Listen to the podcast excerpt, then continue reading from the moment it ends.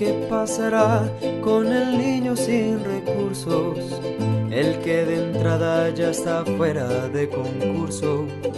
El que sus padres apenas tienen para comer. Porque el Estado ahora se niega a proveer. Porque preferimos ahogarnos en la guerra. Financiando a los que desangran nuestra tierra.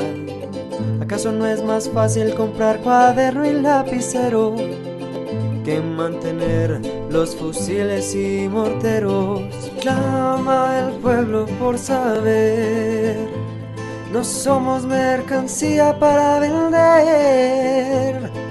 No a la deuda o a la privatización. Queremos estudiar para cambiar clama el pueblo por saber.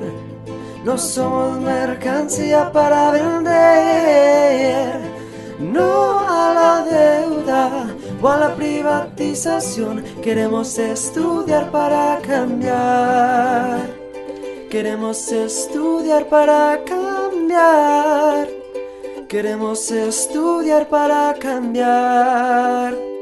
Raíz y razón de las normales rurales. Tercera parte. Mactumaxá, Chiapas.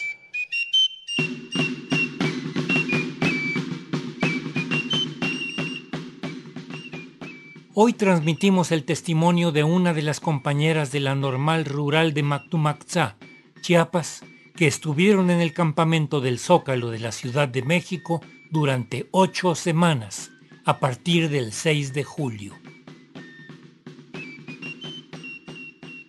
por demandar un examen presencial para el ingreso a la normal, ya que son pocas las comunidades que cuentan con Internet y computadoras, sufrieron represión llegando al grado de que la policía golpeó a niños, violó a mujeres y fueron encarcelados más de 90 jóvenes.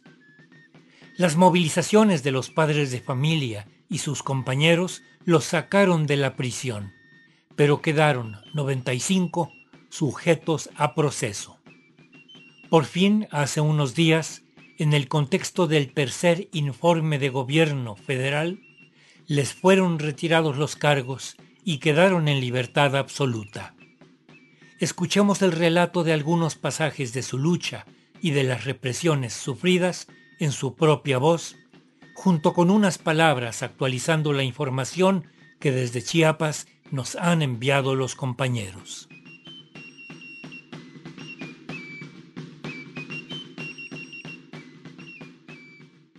Eh, nuestro propósito más que nada era un examen presencial, escrita. Como se sabe, Mactumaxá se caracteriza por acobijar a hijos de campesinos, obreros. Se sabe que muchos de nosotros no contamos como una computadora, una tablet, donde vivimos ni siquiera hay luz eléctrica, no hay internet.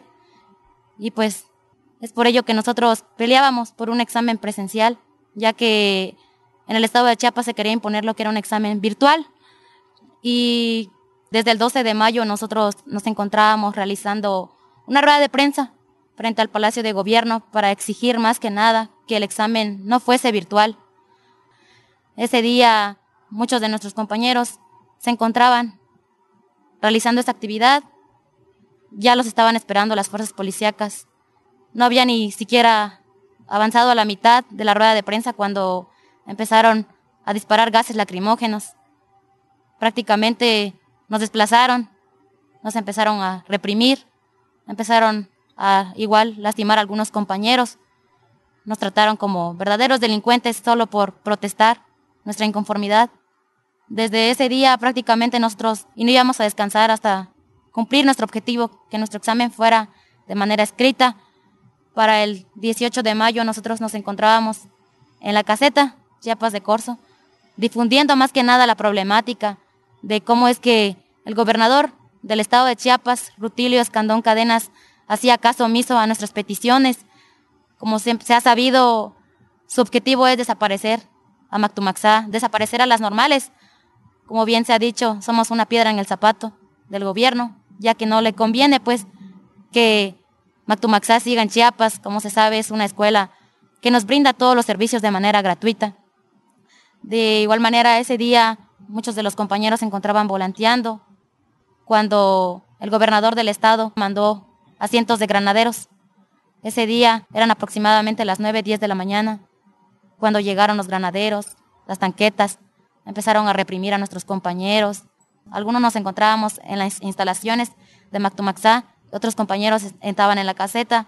Cuando los empezaron a desplazar, muchos de los compañeros salieron, huyeron, se refugiaron en las montañas, pero muchos de los policías los empezaron a correr hasta atraparlos. De igual manera, las compañeras, lo más viable que ellas miraban era meterse en los autobuses con la finalidad pues de regresarse a la normal.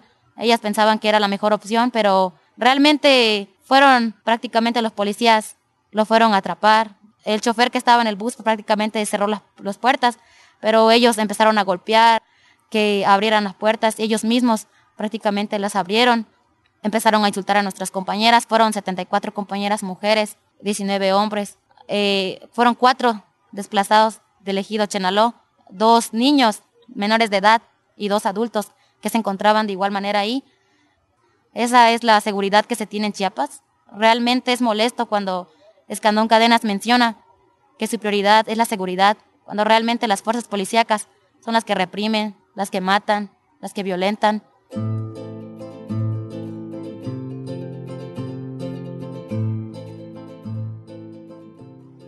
Ese día agarraron a nuestros compañeros, los detuvieron, se los llevaron a la Fiscalía General del Estado. Pero ese día no fue la, única represión, sino que fuerzas policíacas se dirigieron a nuestra institución empezaron a disparar gases lacrimógenos, queriendo entrar a nuestra institución.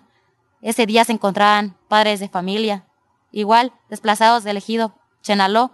Como bien se sabe, también en Chiapas existen muchos desplazados. Ese día se encontraban en la institución niños, mujeres, adultos. Sin embargo, no les importa realmente si eres hombre o mujer, si eres niño. Empezaron a, reprimirnos prácticamente. Ese día todos salimos corriendo, prácticamente no se aguanta los gases lacrimógenos y muchos de los niños se encontraban llorando por el ardor, por el dolor del gas lacrimógeno.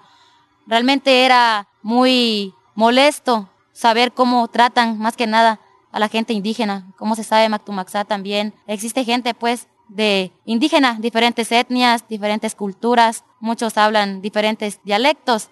Ese día prácticamente nos enteramos de que se habían llevado nuestros compañeros fue realmente molesto saber que por pelear solo por un examen de manera escrita llegaron hasta ese límite, una detención de 95 compañeros. Nosotros empezamos a accionar y a decir de qué manera se iba a avanzar porque los compañeros ya se encontraban en la fiscalía. Se empezaron a llamar a los padres de familia, a las diferentes organizaciones sociales y estudiantiles que realmente requeríamos su apoyo porque Mactumaxá había recibido un golpe muy, muy grande, aparte del 2003, un golpe semejante, de hecho, porque como se sabe, en 2003 también hubo una detención y una represión. Entonces, los padres de familia empezaron a llegar a las instalaciones, diferentes organizaciones, se dirigían a lo que fue la Fiscalía General del Estado. Los padres de familia estaban muy destrozados al saber que sus hijos fueron tratados como delincuentes cuando realmente el verdadero delincuente se encuentra en las calles. Ese día se realizó pues una actividad allá en la Fiscalía General del Estado, mas sin embargo no les permitían acceder a las instalaciones, no les permitían ver si realmente sus hijos estaban allí, porque muchos de ellos, como se mencionó, lograron escapar, lograron refugiarse y muchos se dieron por perdidos. No se sabía de muchos de nuestros compañeros. Era preocupante porque se sabía que eran alrededor de ciento y tantos compañeros que habían ido a la actividad, pero sin embargo solo 95 fueron detenidos. Muchos no habían llegado a, la instalación y realmente era preocupante, no se sabía qué les habían hecho, si los habían desaparecido o qué se habían hecho los compañeros, pero poco a poco empezaron a llegar y ellos pues se lograron esconder en las montañas, en los árboles, todos rasguñados porque ellos se metían a los corrales corriendo para que no los atraparan. Muchos llegaron lastimados y llegaron pues traumados más que nada por esta problemática. Ese día pues no pasaron ni las 48 horas cuando nuestros compañeros fueron trasladados al penal de la Mate. Muchos de los padres de familia se encontraban allí, organizaciones sociales, sin saber que de la parte trasera de la, de la fiscalía, carros particulares se llevaron a nuestros compañeros, que les decían que los iban a matar, que los iban a desaparecer. Era preocupante porque nosotros pensábamos que seguían en la fiscalía cuando realmente ya se los habían llevado. Nos dirigíamos a lo que era el penal de la mate. Muchos de los padres exigían ver a sus hijos, mas sin embargo, no se les permitía esto. Se empezaron a realizar diferentes actividades de difusión sobre la problemática que estábamos pasando. Se encontraban representantes de algunas delegaciones, de algunas normales, padres de familia y organizaciones sociales.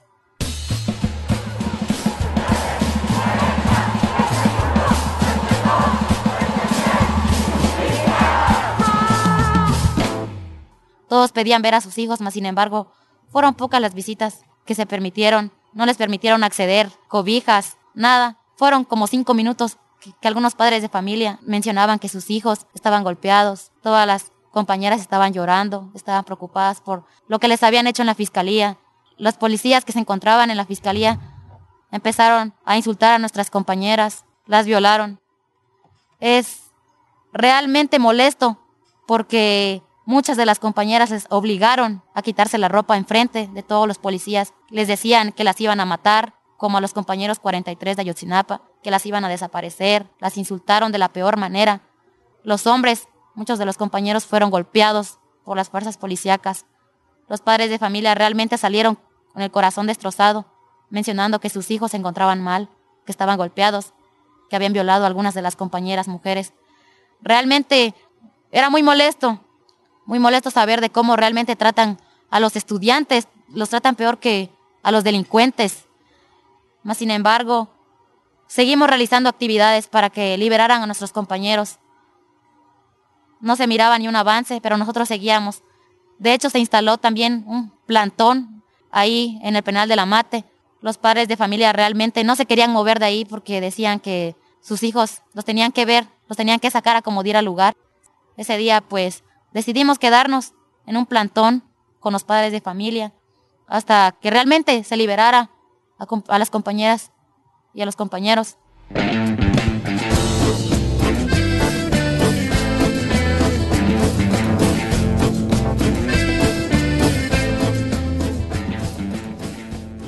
El pasado 27 de agosto, en su gira del gobierno federal Andrés Manuel López Obrador, en el estado de Chiapas, representantes de la Escuela Normal Rural Mactumaxá lo interceptaron saliendo del hotel donde se estaba quedando. Fue ahí donde en su propia voz hizo mención de la liberación incondicional de los 95 compañeros que estaban en proceso, que ese mismo día iban a quedar libres y si no por el secretario de gobierno que estaba en la Ciudad de México, les iba a firmar la minuta para que este problema ya quede resuelto. La audiencia se llevó a cabo a la una de la tarde, donde nos condicionaban del plantón. Si no levantamos, no iban a firmar el acuerdo. Como anteriormente nos pasó algo similar cuando estaban las elecciones. Es por eso que ya no confiábamos en sus palabras, donde por fin se llegó el acuerdo de que el plantón se va a levantar siempre y cuando la solicitud que se iba a girar en la Fiscalía General del Estado para el juicio de los 95 compañeros en declararlos de libertad incondicional el día lunes como las 6 de la tarde llegó la solicitud en las manos del representante de la normal. El plantón se levantó a las 4 de la mañana el día martes y ese mismo día se llevó la audiencia donde por fin los 95 compañeros nos declararon la libertad incondicional gracias a la lucha incansable en la Ciudad de México y en el estado de Chiapas se logró el objetivo y gracias a las organizaciones sociales que se solidarizaron en apoyo a la normal.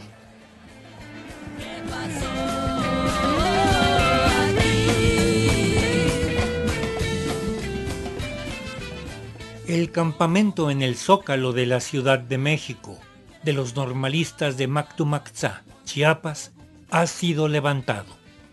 Su tenacidad y haber sostenido sus demandas con firmeza ha traído a los normalistas, una vez más, la solución a sus demandas.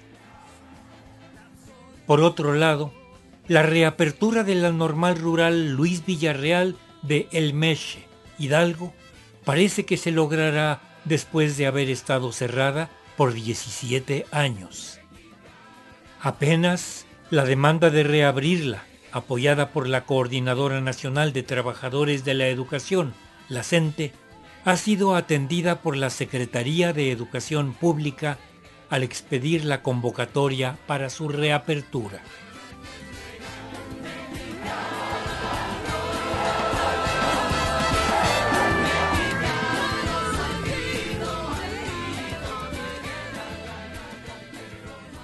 Raíz y Razón, con reportajes e investigación de Gabriela Aguilar Gutiérrez. Una serie a cargo de un servidor, Ricardo Montejano del Valle.